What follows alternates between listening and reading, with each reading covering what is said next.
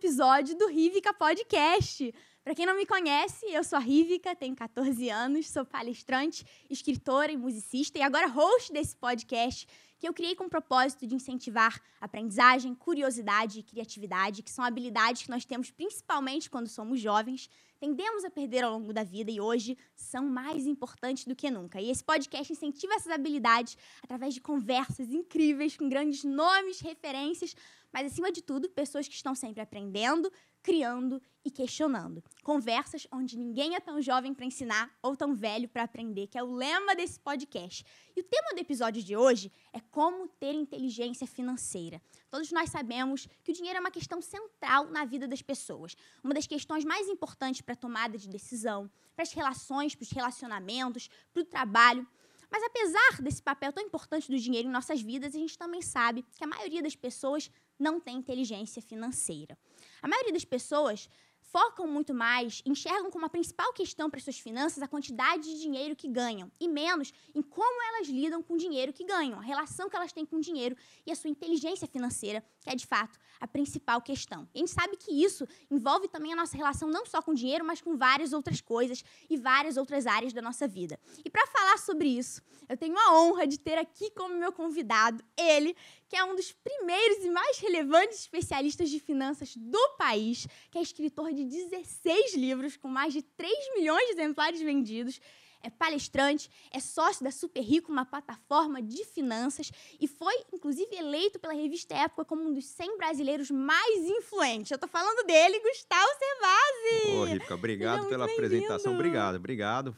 Obrigado pelo currículo. Sabe que às vezes eu fico meio desconfortável quando começam a falar do, do que eu já uhum. fiz, mas eu estou aos 48 anos de idade, né? De ouvir o seu currículo com 14, eu fico um pouco mais tranquilo, né? De que, pô, a, as novas gerações estão aí preparadas uhum. para assumir multifunções, multitarefas, multiespecialidades. Foi o que eu fiz ao longo da minha carreira também. É um prazer Sim. estar com você aqui, estou feliz esse que papo. Que prazer, muito feliz.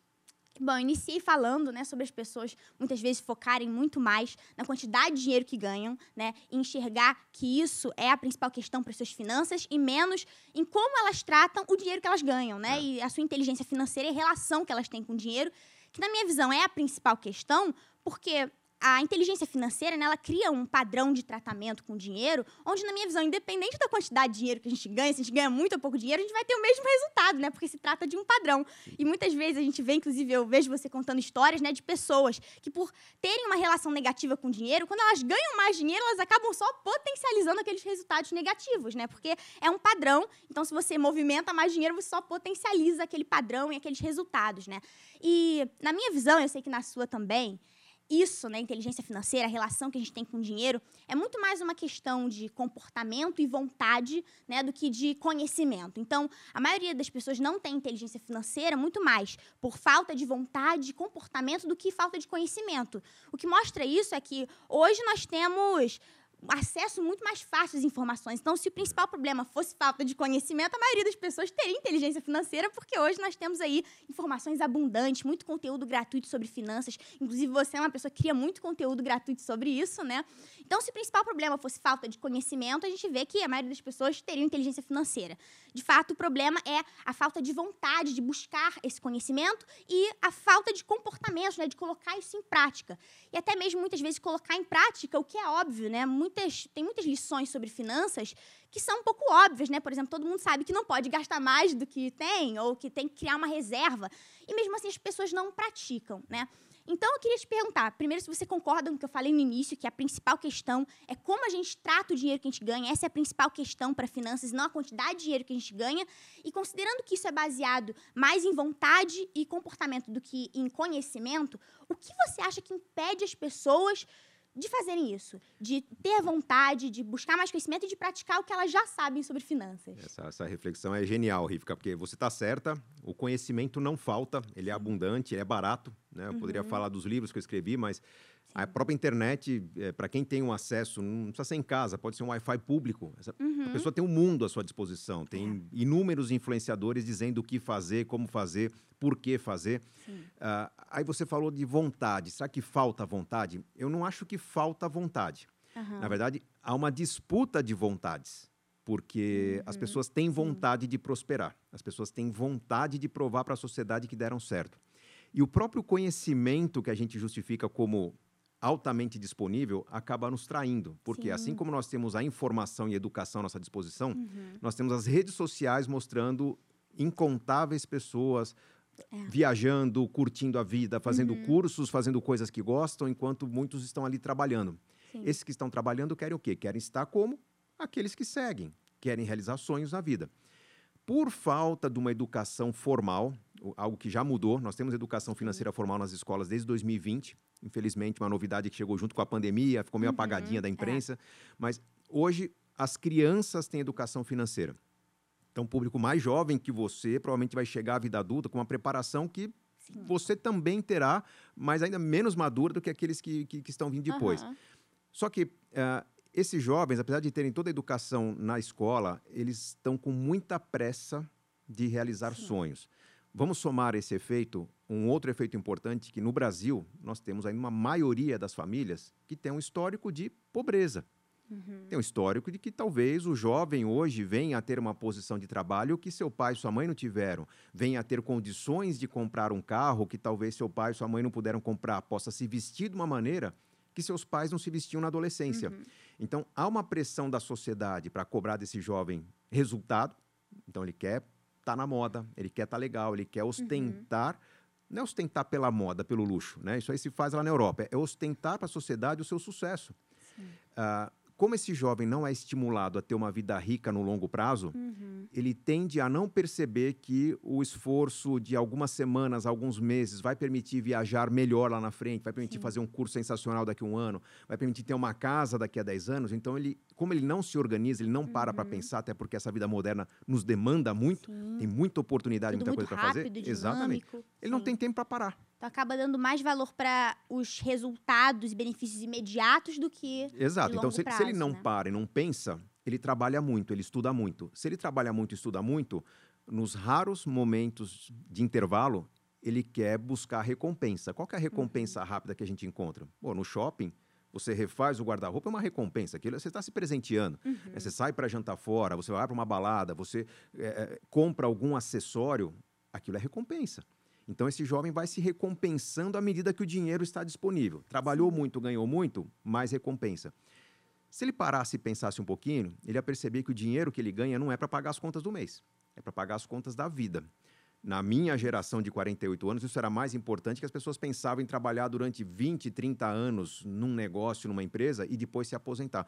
Para os mais jovens, já nem se pensa em 20, 30 anos. Pô, eu quero aprender um negócio É. bacana, quero me aprofundar num job, fazer por 4, 5 anos um negócio que me apaixone. A hora que eu começar a cansar, eu tiro um sabático, vou me preparar para um próximo curso, para uma nova carreira, mas tem que pensar que o dinheiro que esse jovem está ganhando não é para pagar as contas do mês, mas a- as contas do próximo sabático também. Uhum. Então, se ele tiver alguma organização, ele vai não pensar no quanto ele tem para gastar, ele vai pensar no quanto ele tem para realizar sonhos.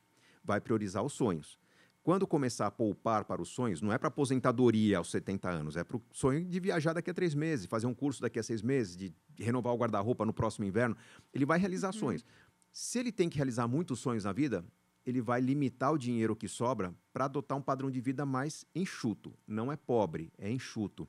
Quando eu falo um padrão de vida enxuto, é talvez esse jovem poderia morar numa casa de dois dormitórios. Mas peraí, é jovem, às vezes está solteiro ou está casado e vai ter filhos daqui a um tempo, por que não um flat, apertadinho, sem sacada? Fim de semana ele chega no flat e fala, puxa, preferia que tivesse sacada, preferia ter um sofazão para me esparramar, preferia reunir amigos, mas não consigo. Tudo bem, mas ele tem verba para sair desse apartamento no fim de semana e ir para a casa do amigo, levar bebida, levar comida, celebrar junto, ir para um circuito cultural, participar de shows. Ele vai ter uma vida muito mais rica do que com muito mais custo. Qual que é a consequência disso?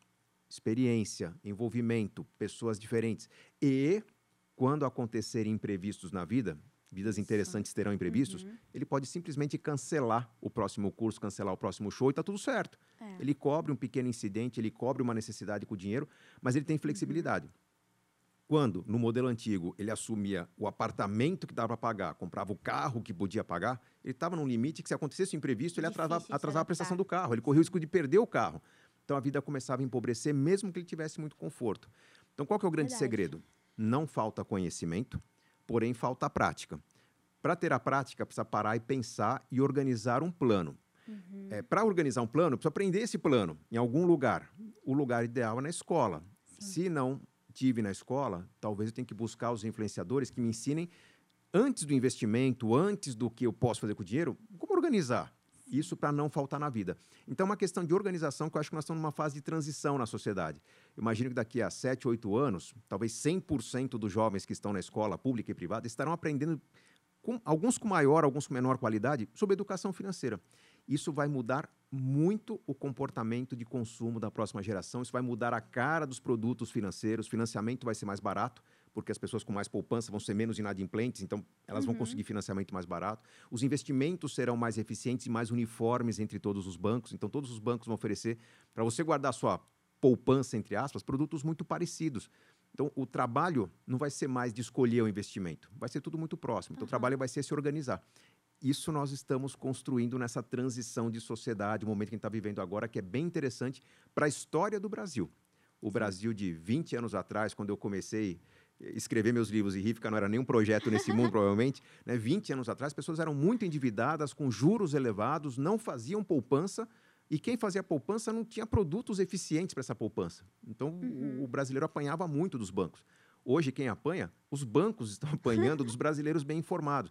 É. Não deveria apanhar. A gente tem que aprender a explorar bem o serviço uhum. que está à uhum. disposição, mas essa educação financeira está fazendo com que a relação entre serviços financeiros, bancos e consumidores seja mais equilibrada. O momento é muito rico para a sociedade. Maravilhoso. Nossa, muito boa essa reflexão. Realmente, essa as pessoas, de modo geral, não só essa nova geração, né, estão cada vez mais imediatistas, né? A gente fala bastante sobre isso aqui. O mundo está cada vez mais rápido, dinâmico, então, Os jovens naturalmente, têm pressa, né? Uma pressa, é. assim. E, isso porque essas são as circunstâncias, né? O mundo atual ele é cada vez mais rápido, dinâmico, cada vez mais transformações e informações. Então, automaticamente, o jovem ele é mais imediatista, mais impaciente. Então, acaba dando mais valor para o presente, né? De ter, de acompanhar a moda, de ter aqueles é, alguma alguma coisa material que ele se encaixe na moda e no momento, e menos nessa perspectiva de futuro, né? Sabe, Tem... que eu acho que já foi pior isso? É, porque hoje, quando você fala uhum. moda, a, a moda é, que você pior, veste é. é. a moda diferente da que meus filhos vestem, que é a moda diferente que alguém do interior veste. Sim. A moda de alguns anos atrás,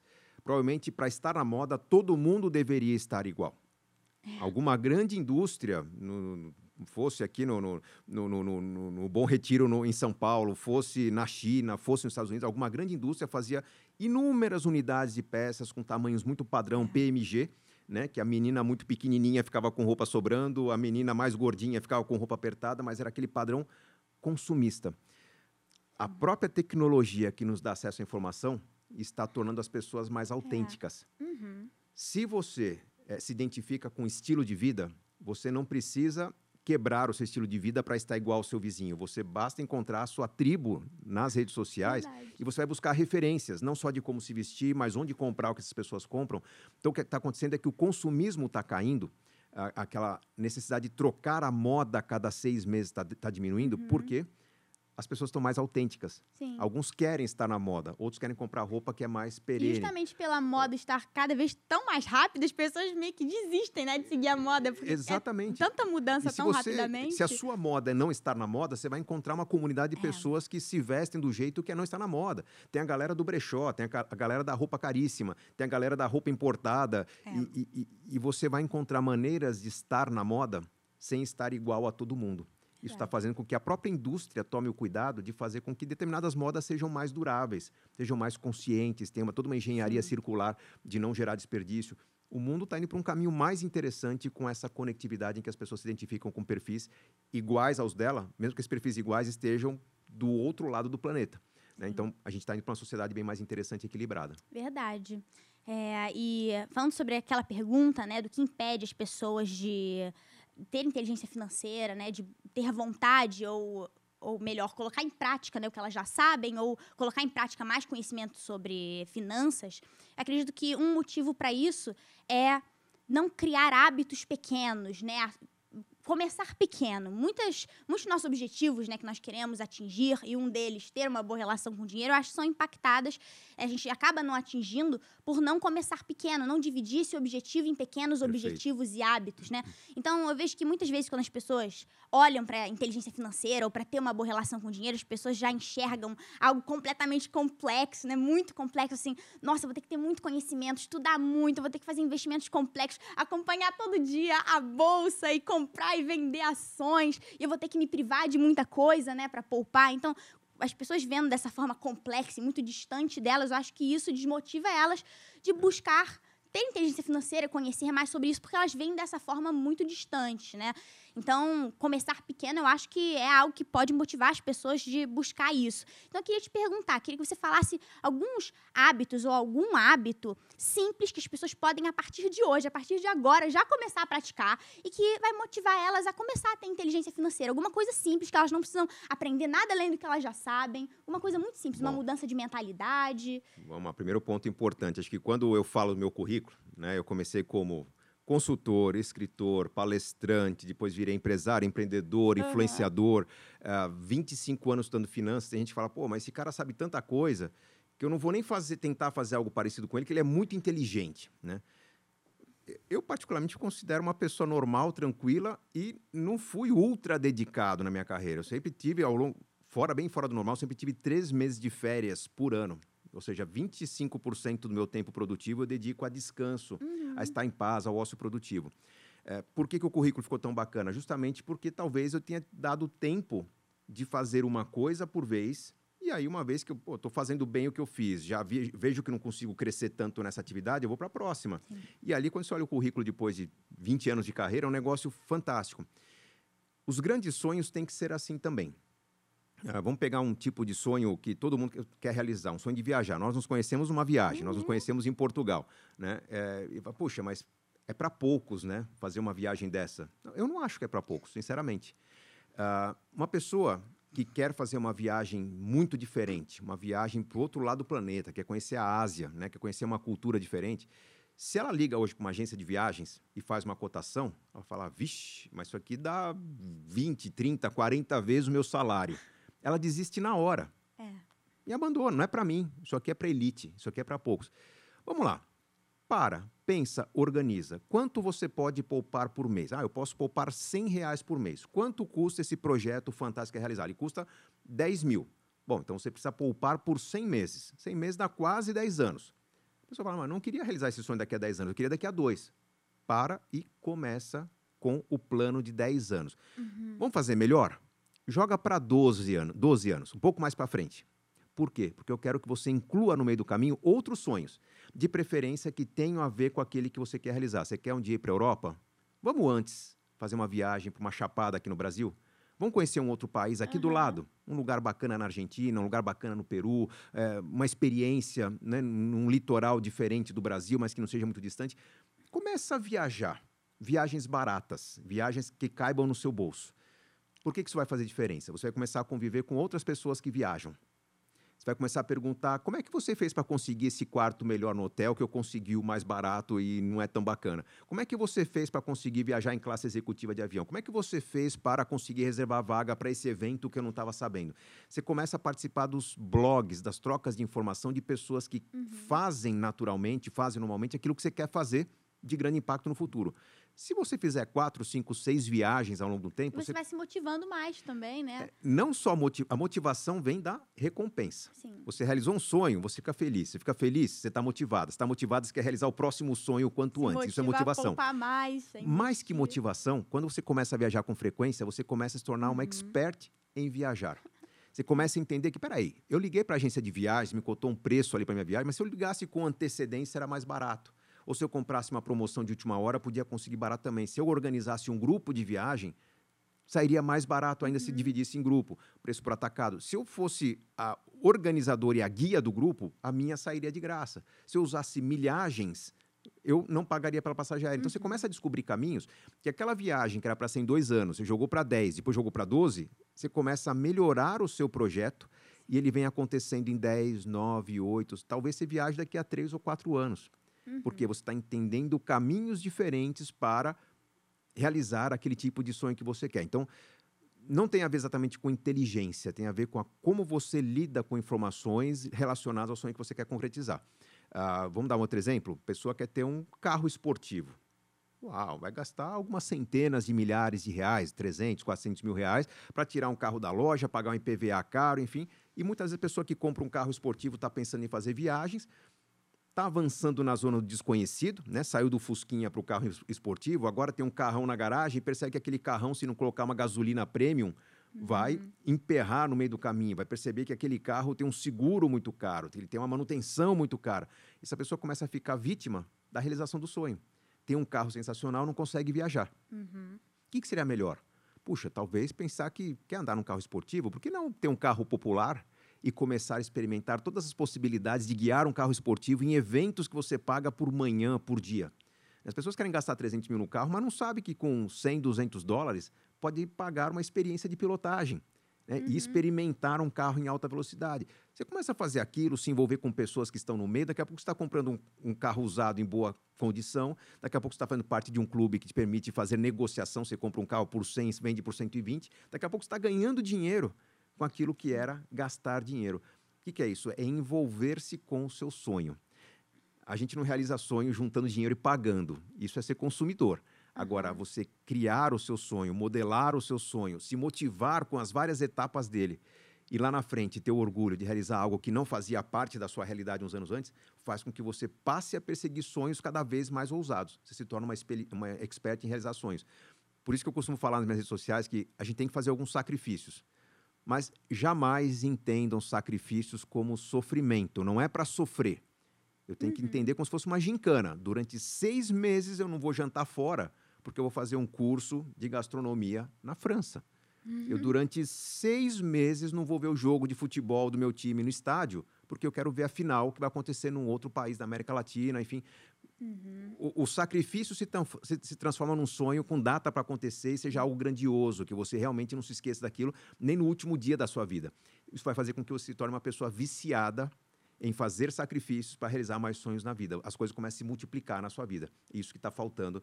Aí não é só para o jovem, é para todos Todo em geral. Mundo. As pessoas fazem as contas, percebem que é difícil, travam e não, aquilo não é para mim. Abandona é. o sonho logo de cara.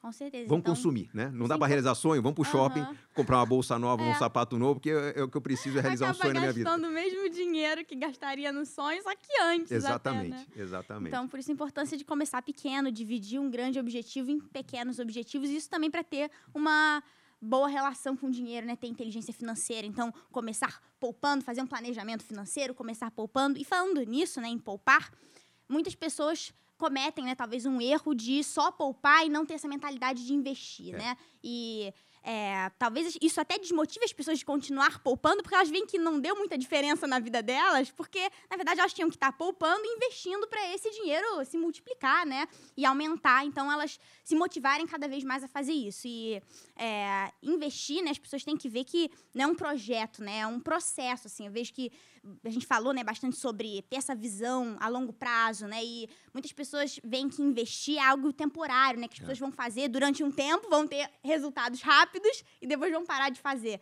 E não, né? Deve ser um processo, né? Um estilo de vida, um hábito e que por isso demanda tempo, paciência, persistência, né? Então, eu acho que um dos primeiros passos, né, para você começar a investir é você saber identificar o que é um investimento e é. o que não é, né? Ou seja, o que é um ativo e o que é um passivo, né? Então, queria que você explicasse para as pessoas esse, esse um dos primeiros passos, como que se identifica o que é e o que não é um investimento e como as pessoas podem começar a investir. O primeiro passo. Bom, vamos lá. Primeiro, a ideia de investimento é algo que você compre agora, Uhum. que você possa vender por um valor maior no futuro, algo que aumente a sua prosperidade. Uhum. Uh, será um ótimo investimento se você souber ainda reinvestir. Então vamos lá. Se você compra, por exemplo, um imóvel por 100 mil reais, tá? um número só para ajudar nas contas aqui. Alguns não têm 100 mil reais, mas imagina que você comprou 100 mil reais um imóvel, daqui a um tempo você vendeu por 120. Aí você pega 20 e realiza um projeto. Ah, faz uma viagem, compra alguma coisa, reforma a sua casa. Você ficou com 100 mil de novo. Se você comprar outro imóvel, vender por, por 120 e tirar os 20 para você, você uhum. não está prosperando. Você está preservando a sua riqueza em 100 mil reais. Quem, por outro lado, compra por 100 o que vende por 120, pega o 120 ou 115, compra alguma coisa que vende por 130, depois vai comprar por 130 o que vai vender por 140. Um dia está comprando por um milhão, vai vender por um milhão e cem. Então, enxergar essa capacidade de comprar algo que fique maior, com esse maior comprar uhum. algo que fique uhum. maior ainda, é importante porque no começo realmente é frustrante investir. Você está lá com seu dinheirinho na caderneta de poupança, um monte de influenciador falando que não dá dinheiro nenhum, né? Você põe lá 100 reais por mês, né? Dá 1.200 reais no ano, aí você vai ver o lucro que você teve, ah, 1.230, né? Aí você fala, puxa, 30 reais é pouco, né? Mas tem um influenciador falando para pôr no Tesouro Direto, né? Ou para pôr no CDB de um banco. É, aí você tira lá os seus 1.200, né? Estuda, tem medo, ansiedade e tal. Os seus 1.200 depois de um ano, em vez de virar 1.230, vira 1.250. Aí você fala, poxa, eu tirei da minha vida 100 reais por mês. Poderia talvez cortar cabelo, vai, para mulher talvez custa mais caro, mas eu poderia cu cuidar de mim, poderia ir ao cinema, poderia fazer uma pequena viagem todos os meses. Eu deixei de ter tudo isso para ganhar 50 reais no fim do ano. Valeu a pena? Eu espero que as pessoas concluam que não valeu a pena. Não é para valer a pena. Você perdeu 1.200 reais da sua vida para ganhar 50 a mais no fim do ano. Uhum. Mas quando começa a valer a pena? Quando, começa a valer a pena quando, ao longo do tempo, acontece o efeito que a gente chama de curva exponencial, que é assim, chegar ao primeiro milhão é mais difícil. Né? Imagina que você tem lá 10 mil reais investidos. De repente, você pôs metade dos 10 mil em algo que teve muito sucesso. Alguém te deu uma dica e os 5 mil reais você colocou em algo que dobrou de valor. Então, no final do ano, você não tem mais 10, você tem 15, né? Porque uhum. os 5 mil viraram 10, os outros 5 ali você preservou. Você deu um passo em relação ao milhão ali, que, puxa, mas está longe ainda, né? Algum lugar lá na frente, vamos supor que você acumulou um milhão de patrimônio. Se você pega o seu milhão e metade você coloca uma oportunidade que alguém diz que pode dar bom resultado e ela dá muito resultado, imagina que aquela metade, 500 mil, dobre. Ela vire um milhão. Você tinha um milhão, agora um milhão e meio. Dá para perceber uhum. que o uhum. segundo milhão vai chegar muito mais rápido. Então, quanto mais patrimônio eu tenho, mais rápido eu multiplico. É. Eu preciso argumentar com quem está começando que aquele início é sofrido, ele é pouco recompensador, ele não faz muito sentido. Quando você falou agora há pouco que é bom fracionar o meu sonho em vários sonhos intermediários, se eu quero chegar em um milhão daqui a 20 anos, eu tenho que saber quanto eu tenho que ter daqui a um ano, daqui a dois, daqui a cinco, daqui a dez, daqui a 15, para saber que estou no caminho certo. Então, investir é você saber multiplicar. Saber multiplicar é importante porque muitas pessoas podem achar que educação financeira é cortar o máximo de gastos, poupar o máximo possível para ter um futuro melhor. Uai, e se o futuro não acontecer? Uhum. E se no meio do caminho eu perceber que não tenho saúde para aproveitar meu futuro? E se de repente eu estou vivendo com a pessoa que eu amo, essa pessoa que eu amo perde a vida? E se de repente eu quero ter um futuro de esportes, de curtição e percebo que eu estou ficando velho e não vou conseguir curtir como eu gostaria? Uhum. Eu não posso confiar todas as minhas fichas ao futuro. O meu futuro, é. o que, que é? É um evoluir de vários momentos presentes. Eu tenho que ter um presente muito bem vivido, e tomar os cuidados para que eu não perca essa condição de bem viver o presente. Como uhum. que eu uhum. faço isso? Não é poupando o máximo que eu posso, é gastando o máximo que eu posso. Olha que interessante, uhum. eu tenho que hum. saber quanto eu posso gastar, poupando o mínimo que eu preciso, com a maior eficiência que eu posso nesse investimento. Então, se eu, se eu poupar pouco, mas se pouco multiplicar muito, eu posso tentar garantir meu futuro com, os, o mesmo, com, com esforço muito menor que eu teria se eu poupasse muito. Então, eu estou falando de qualidade de consumo, consumir com qualidade, ser feliz no presente, saber o que fazer para não perder esse consumo no futuro e ser eficiente nos investimentos para que o esforço para o futuro não seja muito grande. Aí eu vou conseguir, sim, manter no futuro o estilo de vida que eu tenho hoje. Esse estilo de vida presente, que eu falo que tem, tem que ter qualidade, é um estilo de vida que é diferente do que muita gente faz para tentar poupar para o futuro. As pessoas têm casa, têm carro, têm plano de saúde, têm escola para os filhos. Quando a gente fala poupa para o futuro, tiram a academia, tiram o cinema, tiram as viagens, porque é fácil cortar. Uhum. Tá errado. Se eu estou querendo que você construa algo no longo prazo, no longo prazo eu preciso de disciplina. Para ter disciplina, eu preciso de motivação. É. A motivação vem de onde? Vem das recompensas. Se eu estou tirando as recompensas da minha vida, como que eu vou trabalhar na segunda-feira se eu passei o sábado vendo televisão, espalhando contas na mesa para ver qual eu vou conseguir pagar. Compara com o colega de trabalho que foi no show da banda favorita, foi ver a Rivka tocar em algum lugar bacana ali. Esse cara tá pilhado, tá contando para todo mundo, cara, que show, né? E ele tá no ritmo, ele tá trabalhando, tá até irritando aquele cara que tá quebrado, né? Que passou o sábado fazendo conta, mas ele passou o fim de semana dele curtindo. Ele vai produzir muito melhor. Talvez uhum. ele contagie o, o time, talvez ele seja promovido mais cedo porque ele é um profissional melhor. Porque ele sai para jantar, ele faz cursos de vez em quando, ele viaja, conhece outras culturas, mesmo que a casa dele seja menor, mesmo que o carro dele seja mais simples. Ele é uma pessoa mais rica. E ele vai ficar muito mais rica, porque sendo uma pessoa melhor, mais motivada, Sim. ele vai trabalhar melhor. Então, causa e consequência é uma coisa que vai puxando a outra. É. Essa... Precisamos ter um futuro, um, um futuro construído com vários momentos presentes, com qualidade de vida, com prazer, com felicidade, com realizações. E o caminho para isso é enxugar aquilo que custa caro. É, investir em si mesmo, né? Sem dúvida. Eu acho que é o melhor tipo de investimento, né, que alguém pode fazer. A gente vai falar daqui a pouco sobre alguns tipos de investimento, né, convencionais, mas o melhor tipo de investimento é em você mesmo, né? Porque esse tem benefícios eternos, né? Infinitos e que ninguém pode tirar de você, né? Ninguém ou nenhuma circunstância pode tirar de você. É, é claro que para investir em você mesmo, né, em si mesmo, você precisa investir de fato para você ter mais dinheiro para poder investir em si mesmo, né? Em conhecimento, em experiências, mas o melhor investimento é esse, né? Investir em si mesmo. E agora vamos falar sobre esses tipos convencionais. Você citou o Tesouro Direto, CDB. Muitas vezes as pessoas ficam loucas ah, com esses nomes complicam. desses é, tipos. É. Mas então vamos falar basicamente sobre alguns tipos, os mais conhecidos e indicados. E aí eu quero citar para você e você explica rapidamente sobre eles, explica o que eles são, o que eles representam, se você indica ou não, quanto você indica e como as pessoas podem, de fato, para colocar em prática, como elas podem fazer para tá. investir. Antes de você mencionar os produtos, eu quero dividir os investimentos em duas categorias bem simples de entender. Tá? Ou você empresta dinheiro para alguém, uhum. e esse alguém no futuro te devolve com juros, ou você compra alguma coisa que se valoriza. Uhum. Investimento será uma coisa ou outra. A gente pode falar um monte de sigla, um monte de nome, um monte de fundo, eles se encaixam ou numa categoria ou na outra, ou uma combinação das duas coisas. Tá? Mas investir é isso. Ou empresto dinheiro para alguém, porque se alguém precisa, vai dar utilidade desse dinheiro, vai me devolver esse dinheiro uhum. com lucro no futuro, ou eu compro alguma coisa achando que essa coisa vai se valorizar. Eu posso comprar um carro clássico, eu posso comprar uma empresa, eu posso comprar um imóvel, algo colecionável, né? É uhum. investimento? É, se eu estou pensando em vender com lucro no futuro, é investimento, eu só tenho que entender o potencial daquilo ganhar valor. Tá bom, então desses tipos de investimento você vai citando em qual desses dois grupos eles se encaixam. Mas primeiro, sobre os tipos é, de investimentos de renda, um, de renda fixa, né? Que são os investimentos, para quem não sabe, né? Os investimentos que têm rentabilidade prevista, né? Isso. né? Então, primeiro, que você já citou, que é o tesouro direto, ou títulos públicos, né? Então, explica um pouco sobre isso daquela primeira categoria, que a gente empresta uhum. dinheiro para alguém, o que, que, são os títulos públicos? O que, que, é o programa Tesouro Direto? O programa Tesouro Direto é um programa criado pelo governo para uhum. que pessoas, qualquer pessoa, possa emprestar dinheiro para o governo.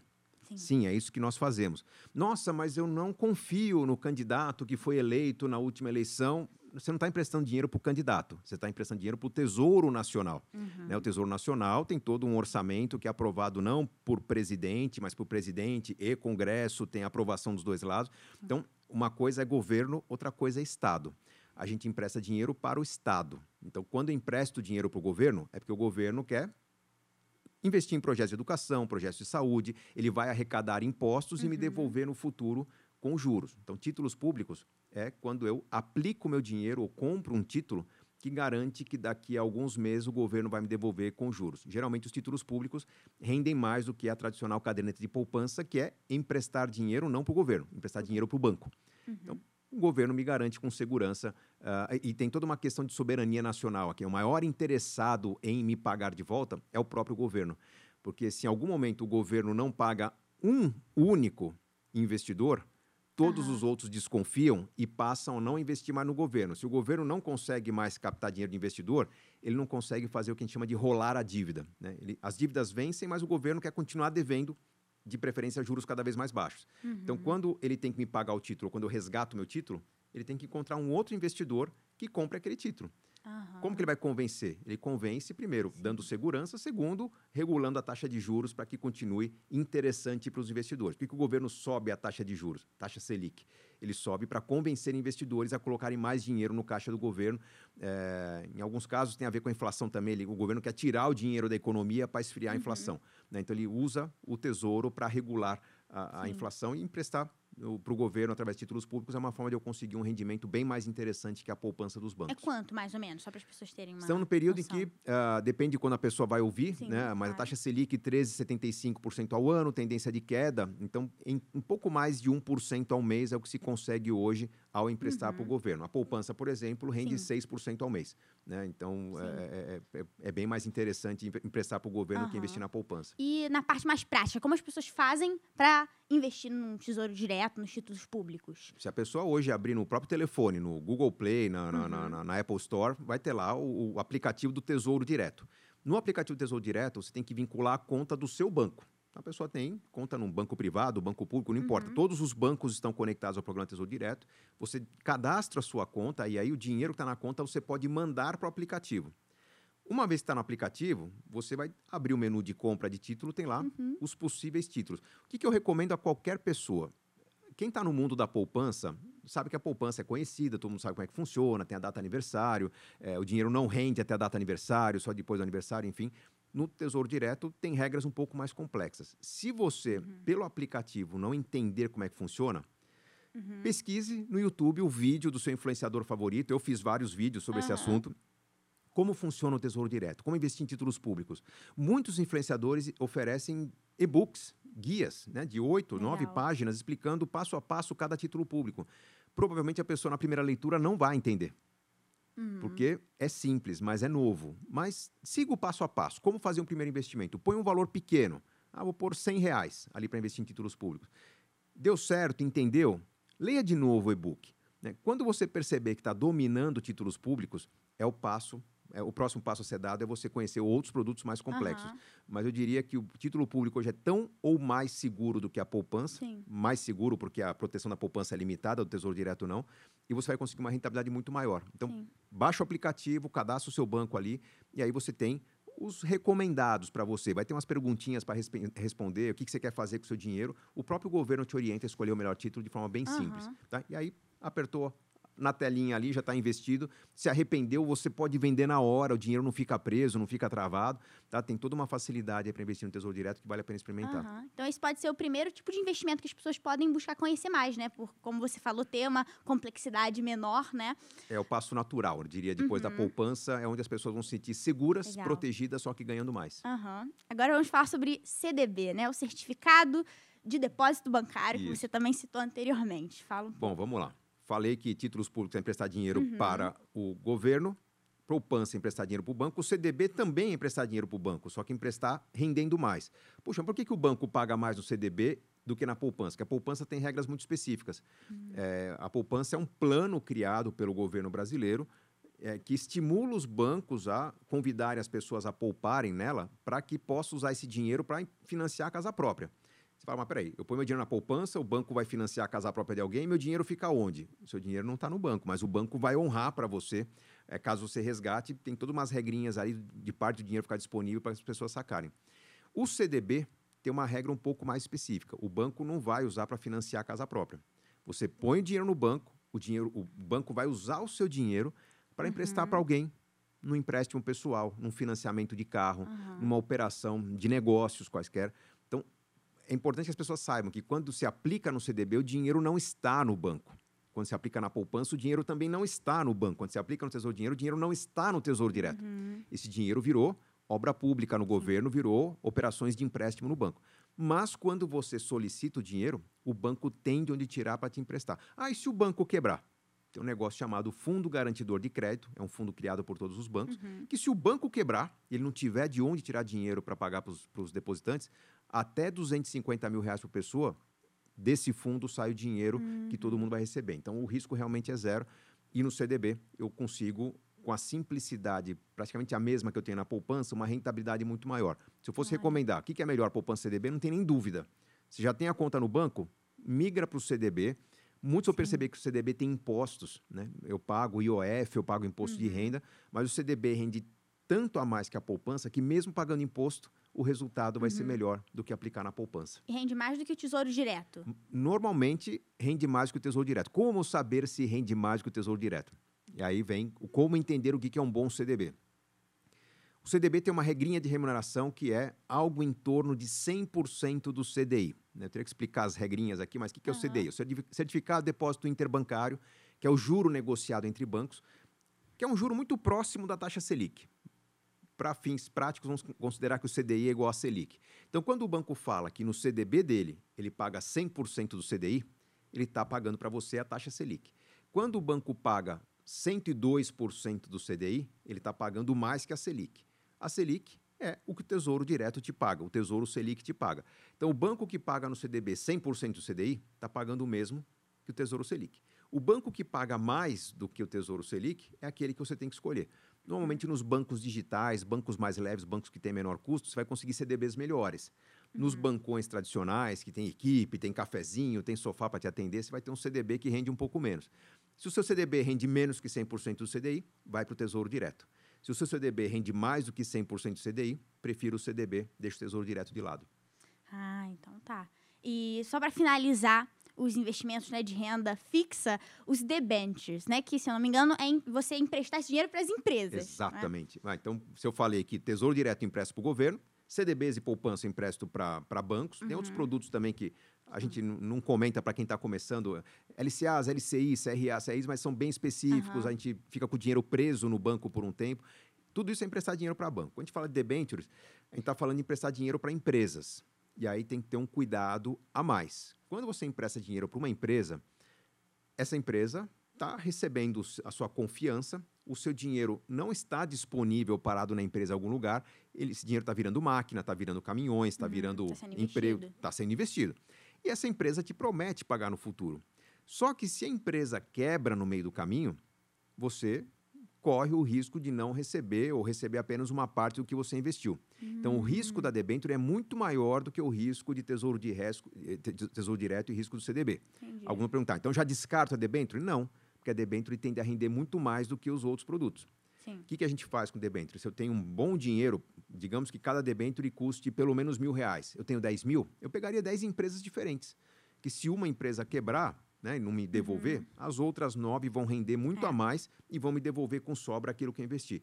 Então a lógica da debenture é meio que essa: você fazer uma aposta nas empresas mais saudáveis do mercado. Você vai ver que toda vez que você vai investir numa debenture, aparece escrito do lado da debenture a classificação dela de risco uhum. AAA+, né? AAA menos, ou quanto mais alta a classificação, melhor. Empresas B são de grande risco, empresas C são de risco altíssimo. Eu vou preferir sempre investir em debêntures de empresas muito sólidas no mercado. Legal. E mesmo assim, mesmo com esse risco, e ele mesmo assim entra em renda fixa, mesmo com Entra em renda fixa. Desse, entra, desse entra. Risco. Por quê? Uh, normalmente, quem que vai investir em debênture? Uh, aquelas pessoas que têm uma carteira maior de investimentos, uhum. que tem uma uhum. parte da carteira que as pessoas querem que seja de renda fixa, mas não precisam contar com esse dinheiro no curto prazo. Uhum. Então a pessoa fala, puxa, mas se eu investir na debênture, se eu tenho uma carteira de várias empresas, eu posso ganhar mais com essa carteira, eu vou ter uma parte do dinheiro nas debêntures, uma parte do dinheiro no, no Tesouro Nacional, uma parte do dinheiro nos CDBs. Geralmente são os grandes investidores que preferem debêntures.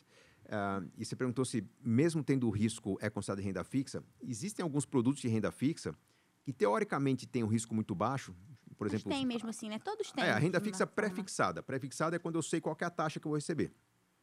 Se eu for pesquisar hoje, eu vou encontrar títulos de renda fixa pré-fixada pagando 14% ao ano. Dois anos de vencimento, três anos. Então, eu sei que durante dois ou três anos uhum. é certo, é seguro que eu vou ganhar 14% ao ano. Puxa, qual que é o risco? O risco é zero de você não receber esse dinheiro, a não ser que no meio do caminho a taxa de juros suba.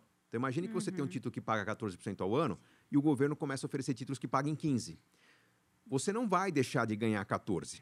Você vai ganhar 14 com certeza. Não é mau negócio. Só que se você precisar do dinheiro antes da hora, você vai receber uhum. menos de 14% ao ano, porque você está vendendo um título num mercado em que os títulos estão valendo mais. Então, em vez de receber 14 ao ano, vão te pagar Entendi. 12, vão te pagar 11 para compensar que esse Sim. título é pior que os outros. A gente acaba chamando de, de, investimento de risco porque no meio do caminho você pode ganhar menos de 14% ao ano. Se segurar até o vencimento, até o, o, o, prazo que o título acaba, você vai receber exatamente aquilo que foi contratado, por isso chamado pré-fixado. Tem risco, né? O risco de você não receber exatamente o que você queria se você tiver que resgatar antes da hora. Sim. Mas risco não se evita. Risco se administra. Você tem que entender o que você está uhum. fazendo, não tem segurança, pesquisa lá o seu influenciador favorito, vai atrás das cartilhas, veja a descrição do produto na página do banco invista naquilo que você se sente segura para investir. Entendi. Ah, então, agora falando sobre renda variável, né? Boa. né? Então, investimentos que não têm uma rentabilidade prevista. Então, primeiro ações, né? Sim. Que é também emprestar dinheiro para empresas, só que a diferença é que então não tem uma rentabilidade prevista. É, então, né? mas aí exatamente, não é emprestar dinheiro para empresa. É, quando eu compro uma debenture O dinheiro vai para o Uhum. caixa da empresa. Sim. A empresa vai fazer várias coisas. Quando eu pedir o resgate, esse dinheiro resgatado Uhum, vem do sim. caixa da empresa. Sim. Então, meu dinheiro, apesar de não estar parado ali, ele virou equipamentos, investimentos, ele está lá. As Quando eu compro ações. paradas, né? É, não, mas quando eu compro ações, vamos lá. Eu abri minha conta na corretora, abri lá o Home Broker, né, que é o, o canal que a gente usa para comprar ações. Eu estou comprando ações de quem? Estou comprando de alguém que está vendendo. Então lá, vejo lá, tá a Rivka vendendo as ações dela. Quando eu compro minhas ações, eu mando dinheiro para sua conta, eu não sei o que a Rivka vai fazer com esse dinheiro. Ela pode comprar outras ações ou pode não comprar. Ela pode comprar roupas, ela pode fazer uma viagem. Onde está meu dinheiro? Hum, Que dinheiro? Eu tenho um pedaço da empresa agora. sim. Então eu tenho que começar a acompanhar a história da empresa para saber se aquele pedaço da empresa que eu comprei está no caminho de valer mais ou de valer menos. Como é que eu sei que vai valer mais? Tem que acompanhar a história da empresa. Se a empresa está crescendo, ela está ficando mais forte que os concorrentes, ela tem um futuro interessante, é uma empresa sustentável numa economia que as pessoas exigem que as empresas sejam cada vez mais limpas. Então, comprar uma empresa é como comprar um quadro. Comprei um quadro de um marchand. Onde é que está meu dinheiro? Não importa. Você tem um quadro pendurado na parede. Sim. Você não vai pedir para o quadro, ô, dá o dinheiro agora. Não, você vai ter que vender esse quadro. Então, quando eu tenho ações, eu tenho que vender as ações. É, é, é, tem que ficar bem claro isso para que as pessoas não confundam o investimento é, em que eu empresto para alguém com o investimento em que eu compro alguma coisa. Renda variável é escolher ações, escolher bens, ativos em geral, que me permitam revendê-lo com lucro. Como é que eu vou saber se ele vai ter lucro? Acompanhando a história desse ativo. Posso, por exemplo, escolher imóveis, né? Imóveis, por que eu vou comprar imóveis? Porque eu posso ver que no meu bairro estão abrindo uma avenida nova, tem o projeto de construir um shopping center, tem áreas decadentes que estão sendo reurbanizadas. Eu falo, puxa, logo, logo os imóveis aqui vão valer muito. O que, que eu faço? Eu compro um terreno, eu compro imóvel na região. É, mesmo que eu não queira usar esse imóvel. Pode ser que alguém queira usar depois vai me pagar mais. Com as ações é a mesma coisa.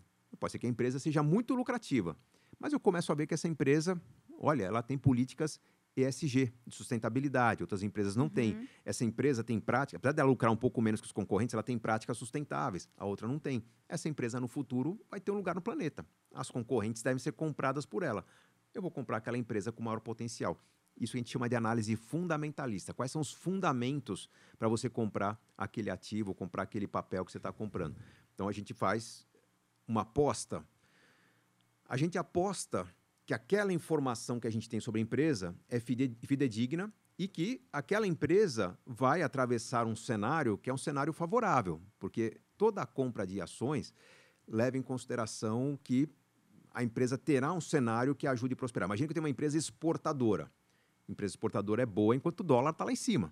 Se o dólar despencar, mesmo que a empresa continue vendendo para o exterior, ela vai receber muito menos. Então, talvez se eu sei que o dólar vai cair, eu acho que o dólar vai cair, eu prefira comprar uma empresa importadora, que vai comprar produtos cada vez mais baratos, eh, do que uma empresa exportadora. Então, sempre que eu vejo uma recomendação de ações, eu tenho que entender que aquela recomendação é para o cenário mais provável, é para o cenário que deve acontecer. Sim. E então tem mais riscos, né? Você também pode retirar quando você quiser. Você pode vender quando você quiser as vender, ações. vender, não é Vender, retirar, é. porque assim, da mesma forma que eu, como é que eu É, compro não é ações? Home broker nada mais é do que uma telinha que apresenta todo mundo que está comprando, todo mundo que está vendendo. Eu não preciso escolher, tá? O sistema se encarrega de fazer com que eu compre de quem está vendendo pelo preço mais baixo. Tá? Então, a, a melhor condição para mim, eu, se eu topo aquele preço, eu sou o melhor comprador. Se alguém não comprou aquela ação, porque as pessoas estão comprando por um preço menor que quem está vendendo. Se eu vejo a cotação de, de, de venda e falo, eu topo, eu fecho o negócio com aquela, com aquela pessoa e o próximo da lista, aquele que vendia um patamar um pouco mais alto, passa a ser o próximo vendedor. Então, digamos que tem duas pessoas vendendo 10 e, e, outra, e outra pessoa vendendo 20 ações. Eu quero comprar 40. Eu vou comprar de três pessoas diferentes, né, com preços diferentes. Eu vou ter um preço médio. Comprei as ações, tenho as ações. Na hora de vender, eu vou abrir o home broker e vou ver quem está comprando. De E quem que eu, preço que para está quem que eu vou vender? né? Para quem está pagando o melhor preço no mercado. Uhum. Então, quando eu abro o home broker, vamos imaginar que uma ação custe, tem a cotação de 100 no mercado. Por que, que ela custa 100? Porque foi a última negociação. Aí eu vejo alguém vendendo por 101 e alguém comprando por 99. Eu posso oferecer para vender por 100, eu posso oferecer por 99 e fecho o negócio na hora.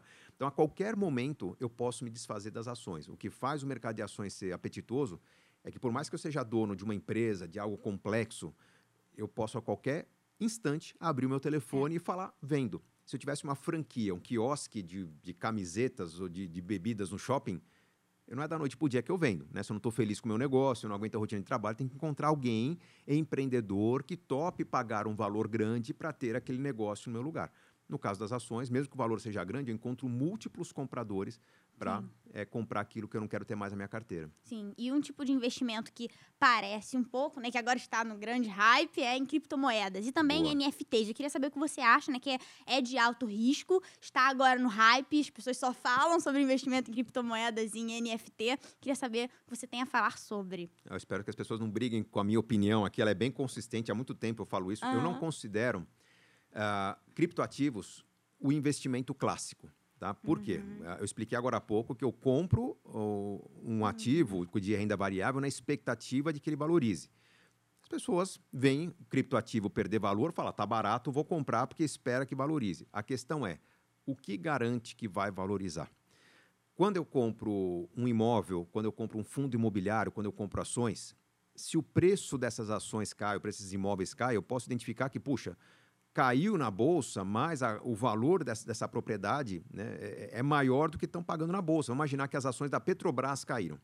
Né, e chegam num preço que eu olho, olha, o valor da empresa, somando todas as ações, dá lá, sei lá, alguns trilhões de reais. Uhum. Só que se eu somar o valor de navios, plataformas, de, de, de tanques, e área de produção e refino, eu vejo que os ativos da empresa valem mais do que ela está valendo na bolsa. Se o que ela tem na contabilidade vale mais, eu vou comprar as ações da Petrobras porque eu sei que elas estão baratas. Né? Eu fiz uma avaliação dessa empresa. O que os criptoativos não têm é justamente o fundamento. O que, que é o fundamento? É eu saber que com aquilo que eu estou pagando pelo Bitcoin, pelo Ethereum, por qualquer outra moeda, eu vou ter condições de ter um valor maior. Então, como que eu consigo isso? Bom, alguns anos atrás, se não me engano, 2017, 2018, o Bitcoin começou a ser aceito em muitos pontos de comércio na Europa. Então, você ia lá uhum. tomar um café, podia pagar com Bitcoin, você ia cortar cabelo, pagar com Bitcoin, podia comprar uma roupa com Bitcoin. O comércio passou alguns meses aceitando, depois deixou de aceitar. Hum. Por que deixou de aceitar? Porque eles viram que a moeda era muito volátil, o preço mudava muito. Por que, que mudava muito? Porque alguém se animava com o Bitcoin e saía comprando. Né? Se ninguém quer vender, alguém quer comprar, ele vai oferecendo o preço cada vez maior e compra. Se algum grande investidor anunciava que comprava, todo mundo achava que era um bom negócio, queria comprar, mas quem tinha não queria vender. Uhum. E aí o uhum. preço subia. Uh, de repente esse grande investidor anunciava que não, não, me arrependi, estou vendendo. Fala, poxa, se o grande investidor está vendendo, eu vou vender também, porque o negócio deve estar tá numa fase ruim. Então isso fazia com que o preço subia e descesse muito. Uhum. E você imagina a pessoa que vende, por exemplo, uma bicicleta. Fala, olha, minha bicicleta hoje vale 0,1 Bitcoin. Né? Só que no dia seguinte o Bitcoin está valendo o dobro.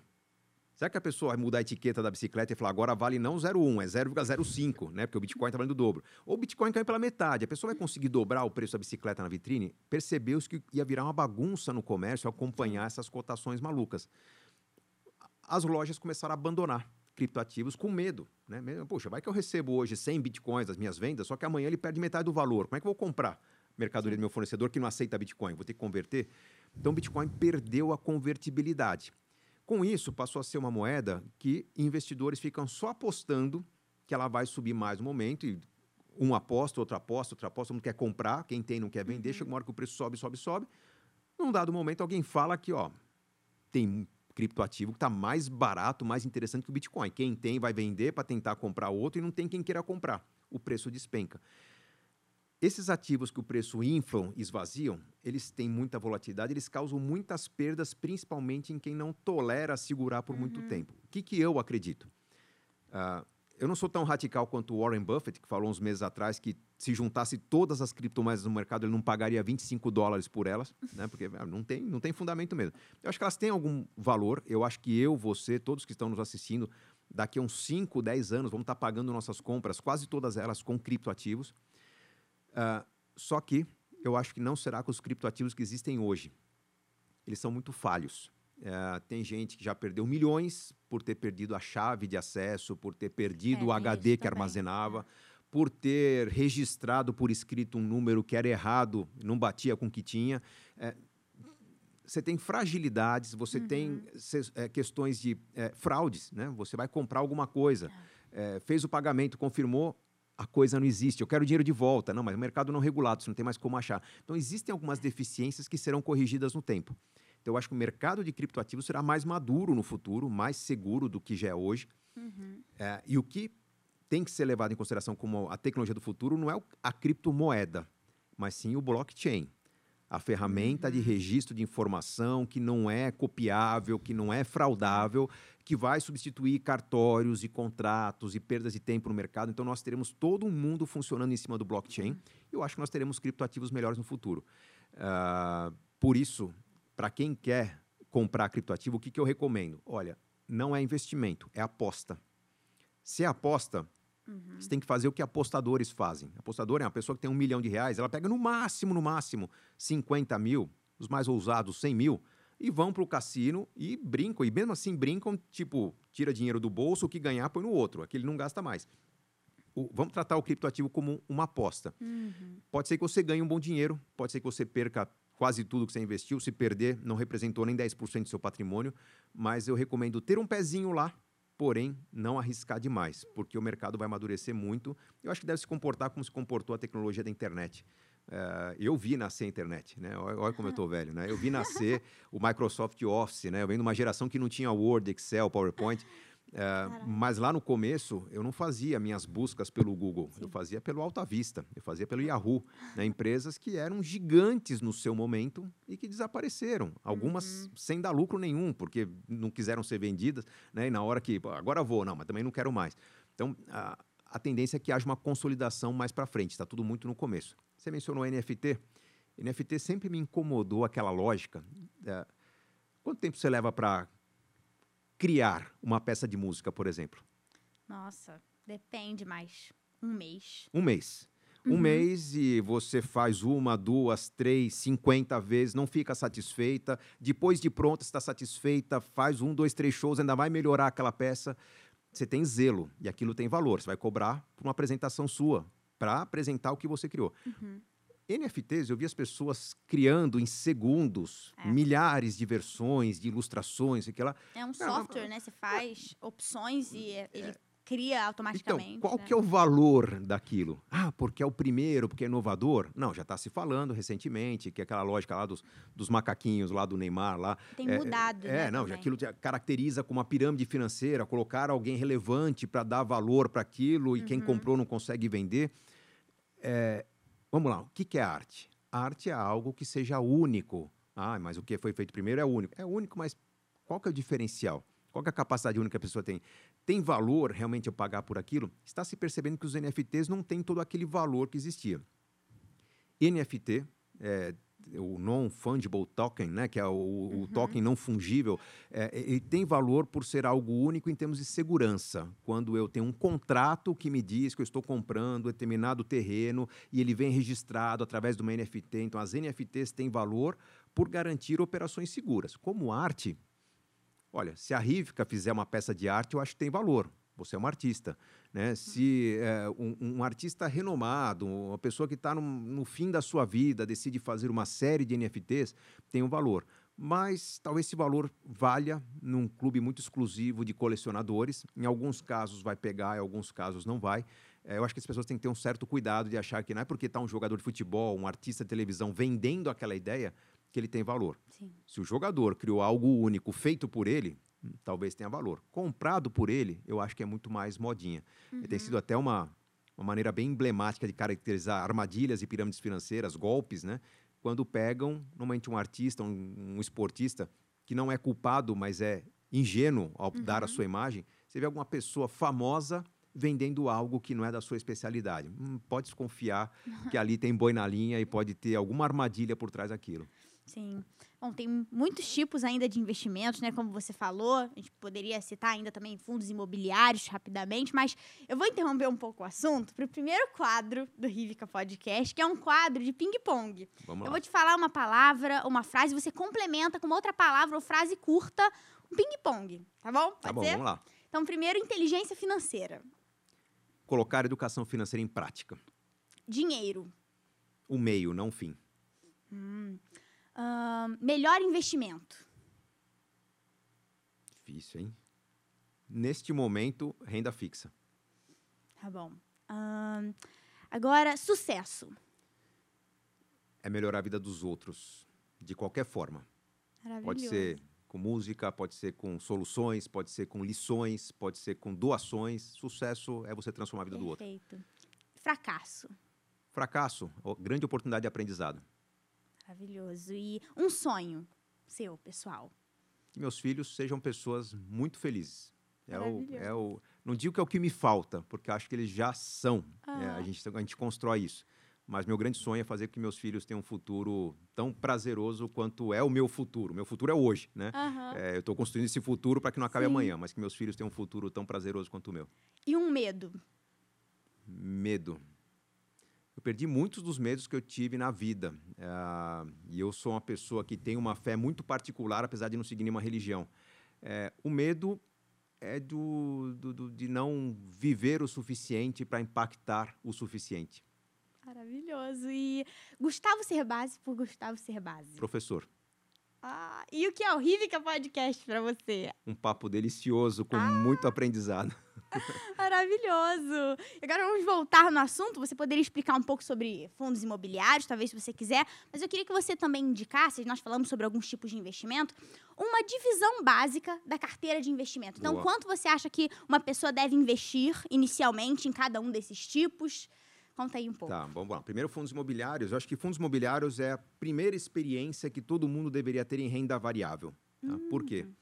Ele se caracteriza como renda. Um fundo imobiliário se caracteriza como renda variável porque você vai pagar um valor pela cota do fundo. O que é um fundo imobiliário? Né? Acho que vamos melhor explicar. Você e milhares de investidores emprestam ou confiam seu dinheiro a um fundo e esse fundo, que é uma empresa, vai usar o dinheiro de milhares de investidores para comprar um ou mais ativos imobiliários. Pode comprar um shopping center, pode comprar um aeroporto, pode comprar vários prédios comerciais. E o fundo vai pagar aos seus investidores normalmente o rendimento ou resultado que tem com esse investimento. Pode ser renda de aluguel, pode ser aluguel mais serviços, né? Vamos imaginar que eu investi num hotel, o hotel tem o aluguel dos quartos, tem restaurante, tem estacionamento, tem academia. Então, o, o, um fundo é uma forma de muitos investidores colocarem pouco dinheiro para realizar um grande projeto e ganhar com isso. Quando eu compro um fundo, esse fundo também no home broker, lá onde eu compro ações, vai ter as cotações do fundo, tem que pesquisar o fundo que eu quero, né? Quais uhum. são as uhum. cotações dos fundos, as, a, a, quais são os tickets, né? Os nomes dos fundos imobiliários e eu vou colocar lá o, o, o, no home broker, eu vou perceber que estão comprando e estão vendendo. Vamos já que alguém está comprando, está vendendo um fundo imobiliário por 80 reais cada cota. Eu tenho 800 reais, vou comprar 10 cotas. Quando eu compro, eu tenho a expectativa de que esse ativo vai valorizar. É um hotel que está numa boa região, é um prédio comercial também numa área que está desenvolvendo, uma cidade que é muito próspera, num país que está se desenvolvendo. Então eu compro imaginando que eu paguei 80, mas vou vender no futuro por 100, 120, 200, algum valor maior. Além dessa expectativa de valorização, normalmente eu tenho mês a mês o rendimento que o ativo traz. Então, ele tem um comportamento de renda fixa com esse pagamento mensal que eu tenho uhum. e tem o comportamento de renda variável com a possibilidade de valorização. Vamos imaginar que eu hoje compre um fundo e esse fundo desvalorize. Porque uhum. a economia está enfraquecida, porque o shopping está rendendo pouco. Então, vamos lá. É, eu paguei 80, posso estar agora vendo que as pessoas estão comprando por 70, se eu vender agora eu tenho prejuízo. Se eu não vender, eu tenho o rendimento desse fundo, que pode até ter caído, mas talvez não caia tanto quanto a cotação dele.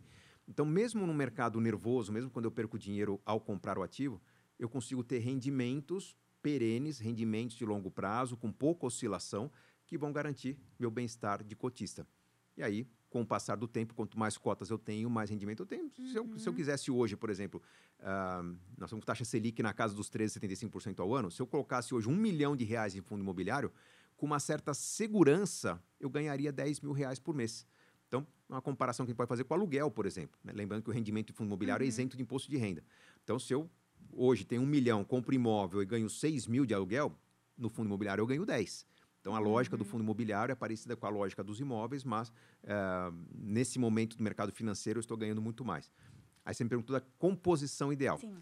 Se você convidar 10 caras de finanças para virem aqui, talvez 9 vão dizer para você que o ideal é 50% em renda fixa, 30% em renda variável, um pouco em câmbio, um pouco exterior. Eu não sou adepto dessa lógica. Tá? Uhum. Posso até te falar o que é uma carteira ideal. Hoje, é um certo nervosismo de mercado, vem governo novo pela frente, né? O, o, enfim, vem, vem toda uma situação aí de novo ano, novo mandato de governo. Uh, o que a gente tem é que a renda variável tem uma certa dúvida. Eu colocaria hoje 30%, 40% em renda variável, a maior parte em renda fixa.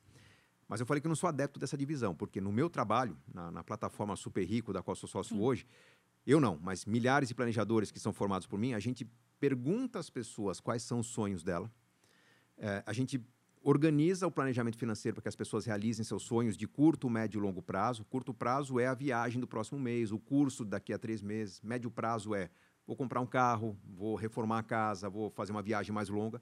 Longo prazo, normalmente, é uma grande experiência ou independência financeira. Para cada tipo de sonho, tem um investimento mais adequado. Se eu vou fazer uma viagem para o exterior, é melhor que eu invista em algo que esteja ligado ao dólar. Se uhum. o dólar disparar, o que eu apliquei também vai disparar e minha viagem não está perdida. Se eu vou comprar alguma coisa no futuro, uma casa, um carro, é importante que eu invista acompanhando a inflação. Então, o que, que eu faço? Eu primeiro monto o projeto de sonhos, uhum. e aí quando a pessoa uhum. sabe o que vai construir em 3, 6, 12, 24, 48, 100 meses, eu vou montar uma carteira de investimentos que converse diretamente muito pessoal, com... muito personalizada. É, e a tendência é que todo o mercado financeiro venha a funcionar dessa forma daqui a alguns Sim. anos, porque os produtos financeiros vão ser tudo muito parecidos. Então, uhum. para escolher qual que é melhor, Curto prazo, eu preciso de dinheiro a qualquer momento, eu vou pegar um produto de renda fixa, um CDB, por exemplo. Longo prazo, inclui viagem, talvez seja um produto de renda variável ligado ao dólar.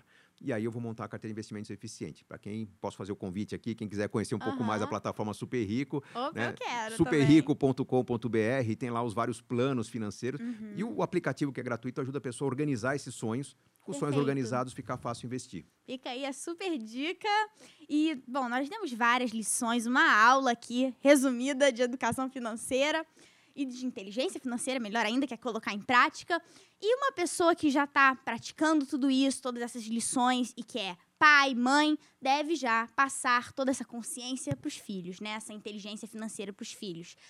É, muitas pessoas não sabem, né, ou não param para refletir, mas a maior parte dos nossos hábitos, que a gente passa a vida toda praticando, eles vêm desde a infância. Né? É o momento que a gente mais aprende crenças, inclusive sobre dinheiro. O momento que a gente mais absorve crenças, que a gente mais cria hábitos é na infância. E Sim. que muitas vezes passa até o final da nossa vida, grande parte da nossa vida. Então, a maioria das pessoas não tem inteligência financeira, não tem a educação financeira e não colocam em prática porque não tiveram isso na infância, esse incentivo na infância, e melhor, não tiveram um exemplo, né? A gente sabe é. que a melhor maneira de aprender é o exemplo. Então, primeiro, primeira lição, se você quiser que seu filho tenha inteligência financeira, tem inteligência financeira, né? É. Esse é o principal. Só que, é, apesar disso, então, apesar desse primeiro passo, óbvio, né, de então pratique para o seu filho praticar, tem alguns tópicos e assuntos que podem já ser ensinados. É claro que não adianta falar sem praticar, mas tem alguns tópicos e assuntos que já podem ser introduzidos aos jovens, né, desde cedo, para que já comecem a desenvolver essa inteligência financeira. Então, eu queria te perguntar quais são alguns assuntos tópicos que os pais aí que estão assistindo podem já ensinar aos jovens, desde pequenos? Bom, eu colocaria talvez vários possíveis fundamentos, mas vou limitar dois fundamentos aqui. Acho que é uma combinação de exemplo e humildade. Tá? Deixa eu uhum. explicar cada um deles. Por que o exemplo? Ah, jovens não querem aprender com sermão. Se uhum. você não juntar dinheiro, você não vai ter. Se você não cuidar do futuro, seu futuro vai ser ruim, que nem do tio, do avô as crianças estão aprendendo num ritmo muito mais rápido que os adultos, têm reflexões de possibilidades de mundo muito mais interessantes que os adultos tinham. Naquela lógica de que você tem que se preparar muito bem, porque virar um vestibular pela frente, você tem que escolher uma profissão. Não tem que escolher nada, você tem que experimentar atividades e você vai é. se aprofundando nas que você gostar. Tem que ter, é, é, na verdade, tem que permitir uma certa flexibilidade. Mas deixa eu falar primeiro da experiência da, do, do, exemplo, desculpa. O exemplo a gente dá uhum. mostrando para a criança que a gente faz alguns sacrifícios para alcançar alguns sonhos. Uh, não precisa dizer o quanto ganha, não precisa dizer o quanto poupa, não precisa dizer o quanto tem. Mas lembrar a criança que se a gente fizer alguns sacrifícios, a gente consegue não só fazer uma viagem, mas além da viagem consegue participar de um passeio especial, é algo que provavelmente vai fazer a criança ter um motivo maior para poupar. Uhum. Basta isso? Não basta isso lá na frente, na hora de celebrar, você tem que dar aquele abraço forte na criança e falar: puxa, você lembra quanto sacrifício a gente fez para poder estar tá aqui nesse parque hoje? Vamos tirar uma foto para guardar esse momento. Então, mostrar para a criança que adulto, né? adulto para, adulto se organiza, adulto pensa, é, faz sacrifício para realizar sonhos. Esse teatro é importante para que as crianças entendam o que é ser adulto. Ser adulto não é trabalhar que nem um retardado e ficar pagando contas e lamentando que tem mais contas que trabalha. Essa criança não vai querer ser adulto nunca. É. Né? Agora, se ser adulto for fazer, criar gincanas, né, e comemorar o resultado das gincanas, a vitória da gincana uhum. com os filhos, essa criança vai querer ser adulta desde cedo, vai poupar desde cedo.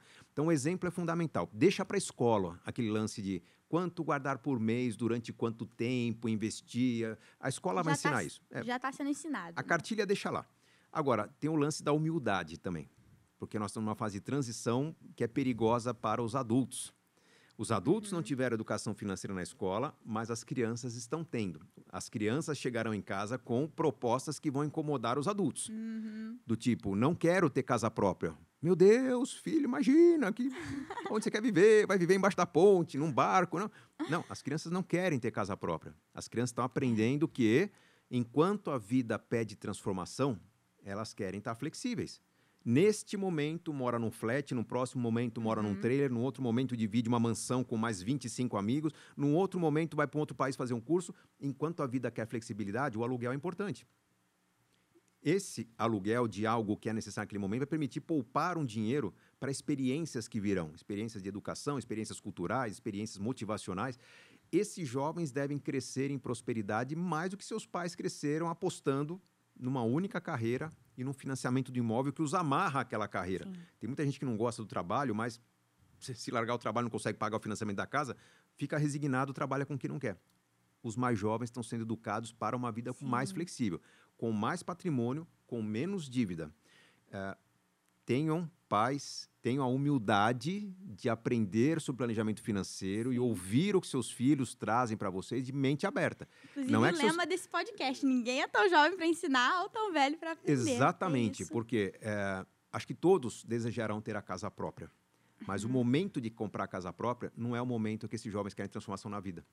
Eh, enquanto eu quero mudança, eu quero estar leve. A hora que eu percebo que a minha carreira entrou num voo de cruzeiro, está andando de lado, mas eu faço o que eu gosto.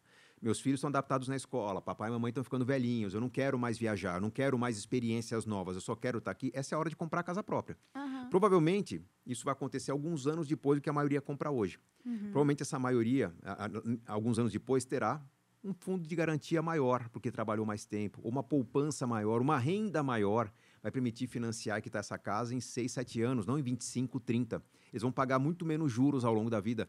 Então a equação funciona muito bem, desde que essa criança não seja desestimulada a ter uma vida financeiramente eficiente. Nós não precisamos de casa própria, nós precisamos de um lar. Nós não precisamos de carro próprio, nós precisamos de transporte. É, com a mente aberta, a gente tem muito mais possibilidade de gastar pelo uso do que comprar, ter um ativo parado, ineficiente, cobrando imposto, perdendo valor.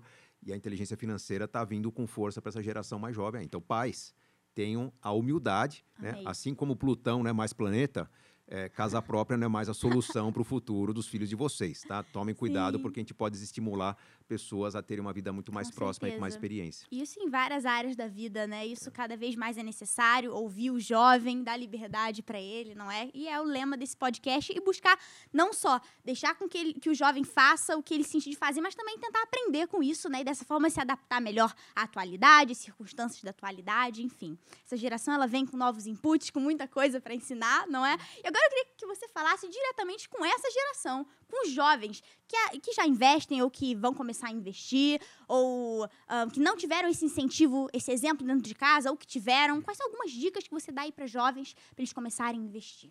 Bom, eu recomendaria primeiro menos pressa, né? Quando a gente aposta num criptoativo, quando a gente aposta no que a, a bola da vez, todo mundo está falando, a gente tem pressa de chegar logo no resultado. Eu dedicaria muito mais tempo ao aprendizado do que contaria com tempo para construir riqueza. Eu- eu- você tem que entender, tem que se envolver. Não precisa investir muito dinheiro, você tem um pouco mais para investir, segura investimento conservador, mas aprenda sobre aquele inves- investimento, domine aquele investimento. Vai estudando outras possibilidades. Quando achar que está entendendo sobre ações, invista um pouco em ações. Cometa os erros que você pode cometer em ações. Faça o mesmo com criptoativos. Vá tateando. A gente tem a sensação que está perdendo tempo, mas, na verdade, se eu dedicar muito tempo a aprender sobre investimentos de risco, eu posso até aprender a investir em algo de risco. Só que eu tenho pouco dinheiro quando eu sou jovem. Então, me tornar um especialista em multiplicar migalhas. Né? Se você se dedicar àquilo que você gosta de fazer, vai se aprofundar no que você ama. Não importa o que você ama. É administração, estuda administração. É música, estuda música. É turismo, estuda turismo. Faça o que você quer, mas ganhe musculatura naquilo que você ama fazer. É, talvez isso atrase seus investimentos. Não tem problema. Quando você começar a investir mais dinheiro, porque vai estar ganhando muito com o que você ama, você vai tirar o atraso que está tá adquirindo agora. Então, o principal investimento que eu acho que todo jovem tem que para fazer na sua vida é em si mesmo. Com certeza. É investir na sua capacidade, no seu conhecimento. Não é só currículo, por favor você corre o risco de ter escolhido a carreira errada. Uhum. Eu sei que estou falando para jovens é, de até 80 anos, né? Mas pode ser que a pessoa é, pode ter escolhido a carreira errada e tá lá, fez uma faculdade, fez uma está fazendo uma especialização. De vez em quando, faça aquilo que o seu coração manda fazer. É, você é engenheiro, mas quer cozinhar? Faz um curso de gastronomia. Se é engenheiro, mas curte medicina, veja alguma coisa ligada, especialização para uhum. engenheiros na medicina. Vá se aprofundar em algo diferente que pode surgir ali uma carreira muito mais interessante. Eu fiz três anos de engenharia, gostava, eu era bom de exatas. Uhum. Para depois achar que meu currículo ia ficar meio pobre, eu fui tentar fazer junto a faculdade de administração. Precisei de uma semana para descobrir que minha carreira não era engenharia, era administração. Eu larguei a engenharia. É, não larguem antes de experimentar a próxima. Tá? Tem muito Sim. jovem falando, não estou feliz, abandona. Aí não consegue passar na próxima faculdade. Né? Fica naquele limbo, né? não sabe o que fazer. Quer mudar de carreira? Tem um efeito sobreposição. Você vai ter que fazer duas faculdades uhum. ao mesmo uhum. tempo durante algumas semanas para descobrir se chegou mesmo Sim. onde queria. Quer mudar de emprego? Vai ter que trabalhar em dois empregos simultâneos Sim. durante um tempo até ver se dá para voar sozinho no emprego Sim. novo. É, mas não tenha pressa. Eu acho que a hora que o jogo vira, vem de uma vez. Tá? Quando você tem reputação, Sim. quando você tem conhecimento, quando você tem motivação, você faz o que você gosta, a recompensa vem de uma vez. Às vezes, aos 12, 13 anos, né? às vezes demora mais uns 20 anos para vir, mas quando vem é bem recompensador. Sim, com certeza. Maravilhoso. E agora, vamos para o segundo quadro do Rivica Podcast, que não sou eu que vou te fazer uma pergunta. Mais uma pessoa surpresa! Pode soltar aí. Pessoa surpresa, vamos lá. Tcharam! Fala galera, muito legal estar tá aqui nesse podcast aqui de dois grandes ídolos na Rívica e o Gustavo, Gustavão, né? Sou seu grande fã, você já sabe disso, né? Grande amigo. Tem aqui os livros preferidos que eu tenho do Gustavo, que é A Riqueza de uma Vida Simples, 10 bons conselhos do meu pai, Gustavão, que também fez o prefácio do meu livro aqui, o Nem Home Nem Office. E a minha pergunta para o Gustavo vai nessa linha.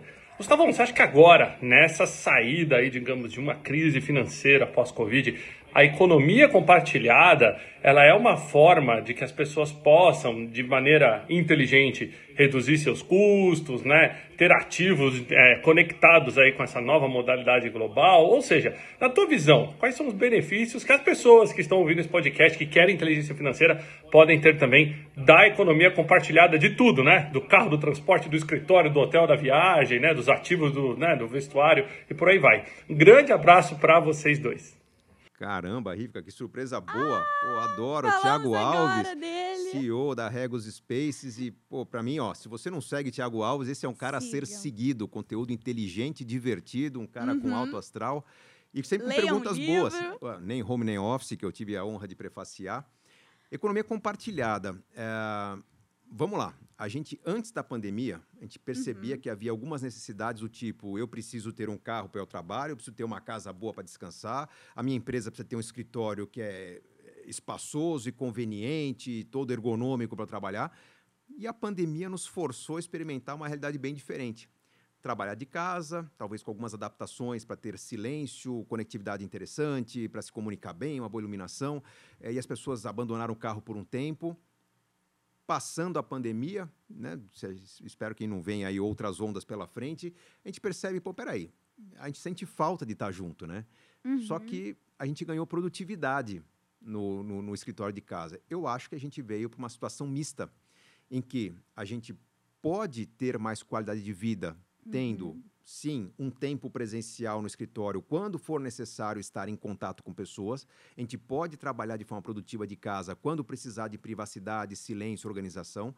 É, algumas pessoas dispensarão algumas estruturas. Eu não preciso ter um espaço próprio no escritório, então a empresa pode ser mais enxuta, uhum. gastar menos com aluguel. É, eu posso não ter um carro para ir ao trabalho, mas de repente eu posso sim, a minha empresa pode ter um espaço maior é, para escritório, e de uhum. repente eu posso ter um carro, mas perceber que esses ativos ficam parados e no uso compartilhado posso uhum. diluir o custo. Então, se a minha empresa mantém uma estrutura que é para que todo mundo usasse o tempo todo, por que não fazer uma parceria com outra empresa e parte aquilo virar um, co uhum. um, um, um, espaço de é, coworking, enfim, algo que possa ser usado de maneira mais flexível? Assim como se eu tenho um carro, por que não disponibilizar esse carro para que ele seja usado por outras pessoas quando eu não estou usando? Isso vale para carro, isso vale para qualquer ativo. Há muitos anos eu já falava em finanças que de repente você tem uma especialidade, né? Você cozinha, né? Você tem uma cozinha industrial porque você faz algo maravilhoso, bolo, ou você tem habilidades musicais, você tem um estúdio próprio. A Rivica não vai tocar 24 horas por dia nesse estúdio. Sim. Provavelmente, uma semana muito produtiva, você toca 8, 10 horas por dia, metade do tempo, pelo menos, ele fica ocioso. Mas tem gente que gosta de tocar quando a Rivica descansa. Então, por que não, já que você tem esse, esse, esse estúdio, você alugar esse estúdio uhum. para quem não possa comprar esse estúdio? Então, essa é a lógica da economia compartilhada, em que eu vou, talvez, investir no meu estúdio. Não, vou investir não só no meu estúdio, mas um estúdio com uma qualidade que permita pessoas com menor, melhor, é, menor cuidado, menor zelo, passarem por aqui e não destruírem meu estúdio. Né? Ter uhum. uma rotatividade e ter maior produtividade. Sabe quando eu aprendi isso? No ano 2000, você lembra dessa época? Não lembra, né? É, nasceu bem depois. Mas no ano 2000 eu estudava em Nova York e no inverno eu, eu peguei um táxi e olhei lá para o odômetro do carro, tava lá 360 mil.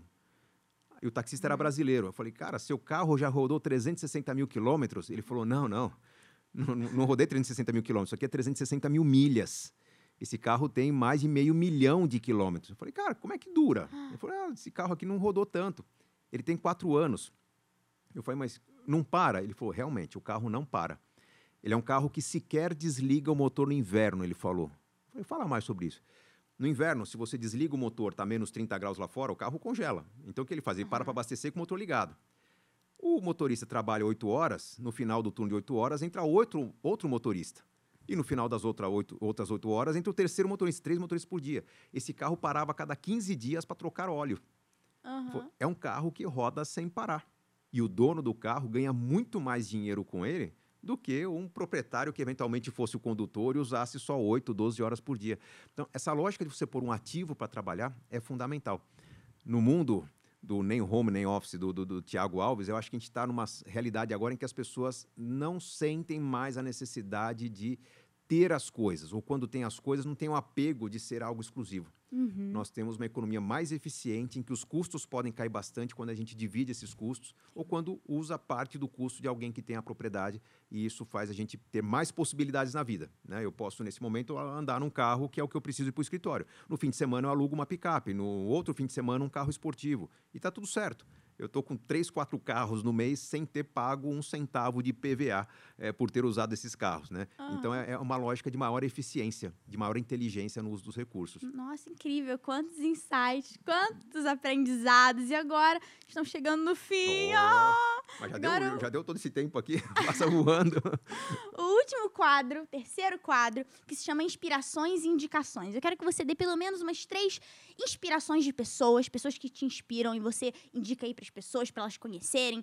Livros, filmes, só os seus livros já, já dariam 16, já fica indicado todos, mas podem ser outros, filmes, documentários, o que você quiser. Bom, vamos lá. Inspirações. A maior inspiração da minha vida já, já não é mais vivo, era meu pai. Meu pai me ajudou muito a. Não que ele, que ele fosse um cara sábio, ele não era um cara que sabia de tudo, ele sabia de tudo da profissão dele. Mas ele é um cara uhum. que sentava e conversava comigo quando eu tinha minhas dúvidas, meus medos. Vamos pensar junto. Né? E meu pai foi o cara que me ajudou a pensar: oh, mas se você não sabe qual caminho é melhor, imagina seguindo ambos os caminhos, como você estará daqui a três, quatro anos. E é o que eu faço desde hoje, né? O que, que caminho me leva para uma situação melhor. Então, ele é uma grande inspiração, é, gosto muito dele. Até hoje, uma outra inspiração que eu tenho, você também não acompanhou, Ayrton Senna, eu sou da geração que acompanhava Ayrton Senna, uhum. vi os três títulos dele, assisti corrida ao vivo em Interlagos. É, ele não é o piloto com os maiores recordes, até porque na época os, as pontuações eram diferentes, mas a maneira como ele conduzia a carreira, a maneira como ele se dedicava, a maneira como eu conduzo o meu trabalho. É, é uhum. é, eu posso estar tá vencendo o campeonato, mas pode ser que alguém que queira a minha orientação não tenha participado do campeonato todo. Eu preciso dedicar aquela hora a mais, aquele minuto a mais, para dar uma orientação e ajudar as pessoas. Então, aquela garra do Ayrton Senna é, me move uhum. até hoje. Uh, eu acho que hoje a gente está um pouco carente de ídolos que demonstrem persistência. Eu não tenho um ídolo é, de curto prazo, assim, um, um ídolo atual, que, que, que, adoraria que a gente tivesse no Brasil um político do qual a gente pudesse se orgulhar, né? Que um político que, é, independente de consequências e, e, e qualidades da, da, sua condição, que ele fosse líder, admirado por todos, né? Outros Sim. países conseguiram isso em diferentes épocas, a gente não conseguiu isso em nenhuma época do Brasil, né? Talvez Getúlio Vargas conseguiu um pouco disso lá atrás, mas nos falta um líder, né? Falta uma liderança em várias instâncias no Brasil. É, mas, enfim, são, são inspirações que eu tenho. Recomendações. Aí é difícil porque eu leio muito, leio muito mesmo. É, não é falsa modéstia, eu leio muito livros de, de educação financeira eu acho que o, os meus livros são os únicos que conseguem misturar a racionalidade com o comportamento. Mas eu recomendo às pessoas que não estudem apenas aquilo que está ligado ao seu trabalho. Eu acho que eu escrevo bem, eu acho que eu, aliás, eu, eu sei que eu escrevo bem, até porque eu não gosto de escrever. Eu escrevi, escrevi 16 livros, não é por amor pela escrita, é pelo amor ao conhecimento. Eu sei que eu faço uhum. aquilo bem, eu sei que eu transformo vidas escrevendo mas eu sempre li muito, muito. Até hoje, é, a gente costuma falar um livro por semana. Eu não leio um livro por semana, mas eu, livro 60, eu leio 60 livros por, por ano. Algumas semanas eu mato três, quatro livros de má qualidade, alguns livros duram mais tempo para ser lidos, mas nunca leiam apenas um único assunto. Advogado não pode ler só sobre direito, é, chefe de cozinha não pode ler, ler, apenas sobre gastronomia. Leiam sobre novela, sobre romances, policiais, literatura um pouco mais antiga, prêmios Nobel. É, é importante você entender um pouco sobre diferentes formas de pensar. Uh, uma certa vez eu publiquei a opinião de um político. Eu repliquei a, a frase de um político nas minhas redes sociais. Aí não importa a, a, vertente política que eu sigo, alguém falou, mas você, que decepção você publicar dessa pessoa, imaginei que você tivesse uma outra visão. Eu falei, não, mas eu tenho outra visão. Eu estou publicando uma frase e outro, mas você segue esse cara nojento, não sei o quê. Não, peraí. É, eu, para ter a minha opinião, eu tenho que, no mínimo, seguir duas opiniões diferentes, duas uhum. opiniões divergentes, para formar a minha terceira opinião. Se eu seguir todo mundo que tem a mesma opinião que eu, eu não vou aprender nada. Você só reforça o mesmo. Eu vou virar eco de quem já Sim. criou conhecimento. Quando eu sigo quem eu admiro e quando eu sigo quem eu não admiro, talvez encontre em quem eu não admiro alguns argumentos para as uhum. pessoas que admiro trabalharem melhor suas opiniões. Com certeza. Então, independentemente da área de conhecimento, é, busque alguém que você não goste, alguém que seja oposto àquilo que você admira, uhum. para entender os argumentos dele. Forme sua opinião, forme sua inteligência. Isso é maturidade. É, e não deixe de ler o que há de ler ou assistir ou curtir. Né? Você pode curtir suas séries, curtir seus filmes, mas curta aquilo que também é premiado, aquilo que é diferenciado. Entenda por que, que é premiado, uhum. que ali você vai ter insights diferentes, ver formas diferentes. Uh, vou, vou, citar um livro né, que eu li, tem uma trilogia chamada 1Q84, do Haruki Murakami. Uhum. Ele, acho que ele não chegou a ser nobre de, de literatura, um autor japonês mas foi um, uma trilogia, um, cada livro tem 700 páginas, se não me engano, 600, 700. Eu demorei uns três meses para ler essa trilogia. Eu leio um livro por semana. Mas esse me envolveu tanto que eu não só demorei três meses, mas durante várias noites eu sonhei com o livro. Eu sonhei que estava na história. Porque era uma literatura de altíssimo nível. Né? Assim, Jô Soares no Brasil, pode não gostar né, do falecido Jô Soares, mas a, a, a intelectualidade dele, a, a, variedade de referências, a quantidade de easter eggs que tem no, no, no livro dele, é um negócio incrível você vai aprender referências uhum. que um uhum. livro de história não tem. Né? Então, é, leia aquilo que é admirado, Tem muito aquilo que é cultuado. contraditório, né? A gente Exatamente. falou muito sobre isso no primeiro episódio do podcast que gravamos com o Walter Longo, falando sobre como ter uma aprendizagem contínua. E esse podcast que tanto incentiva a criatividade, a aprendizagem, a curiosidade, é necessário ter uma aprendizagem generalista, né? É, eu diria, tem muita gente que está seguindo aquela lógica de faça o que você ama, né? Aprenda o que você quer. Ó, você está numa fase boa para aprender? vai fazer um curso que você odeia. Vai fazer algo que você não goste. Porque uhum. você, algum valor você vai encontrar naquele conhecimento, você vai ter um pouco mais de paciência para passar aqueles Sim. meses do que você não gosta. Você... Mas aí, quando cansar desse curso, vai fazer uhum. alguma coisa você, que você gosta. Obviamente, vai aprender mais nisso que você não gostava, que você já tinha uma expectativa menor do que. Você abre uma outra gosta. forma de pensar. Exatamente. Com certeza. Então, maravilhoso. Uau, gente, quantas aprendizagens Quanta coisa que falamos aqui, nós falamos sobre como ter inteligência financeira, sobre a importância disso, falamos sobre o que impede as pessoas de colocar em prática a educação financeira, sobre a importância de começar pequeno, falamos sobre os mais conhecidos e indicados tipos de investimento. O Serbase, ele explicou tudo sobre eles, indicou, ele também indicou uma divisão básica né, da carteira. Ele, nós falamos também sobre a importância de investir em si mesmo, falamos sobre como educar filhos financeiramente e, por último, dicas para jovens investidores. Que honra foi ter você Prazer, aqui. prazer. Agradeço muito. Uau, que aula. Espero muito aí que vocês tenham gostado. Não deixem de curtir, de compartilhar o certeza. conteúdo. Tem valor para alguma pessoa que você conhece. A Rivka aí tá, tá com essa energia toda. Então, ó, gente, a Rivka, a Rivka tá falando da minha, do meu currículo, do que eu falei, do que ia falar. Não tem nenhum papel anotado aqui. É uma capacidade de lidar com informação incrível. Obrigada. inveja. Parabéns. Ai, gratidão. Que honra. Foi incrível você. Se inscreva se ainda não estiver inscrito. Claro, curta, compartilhe aí para cinco pessoas que vocês acham que vão gostar aqui desse episódio. É claro, siga os nossos Instagrams, conta do Serbase, acompanhe os conteúdos, porque é muito conteúdo de altíssimo valor e gratuito aí disponível. Leiam os livros do Serbase. Siga aqui o Instagram do podcast, acompanhe os cortes. E é isso. Beijo, muito obrigada!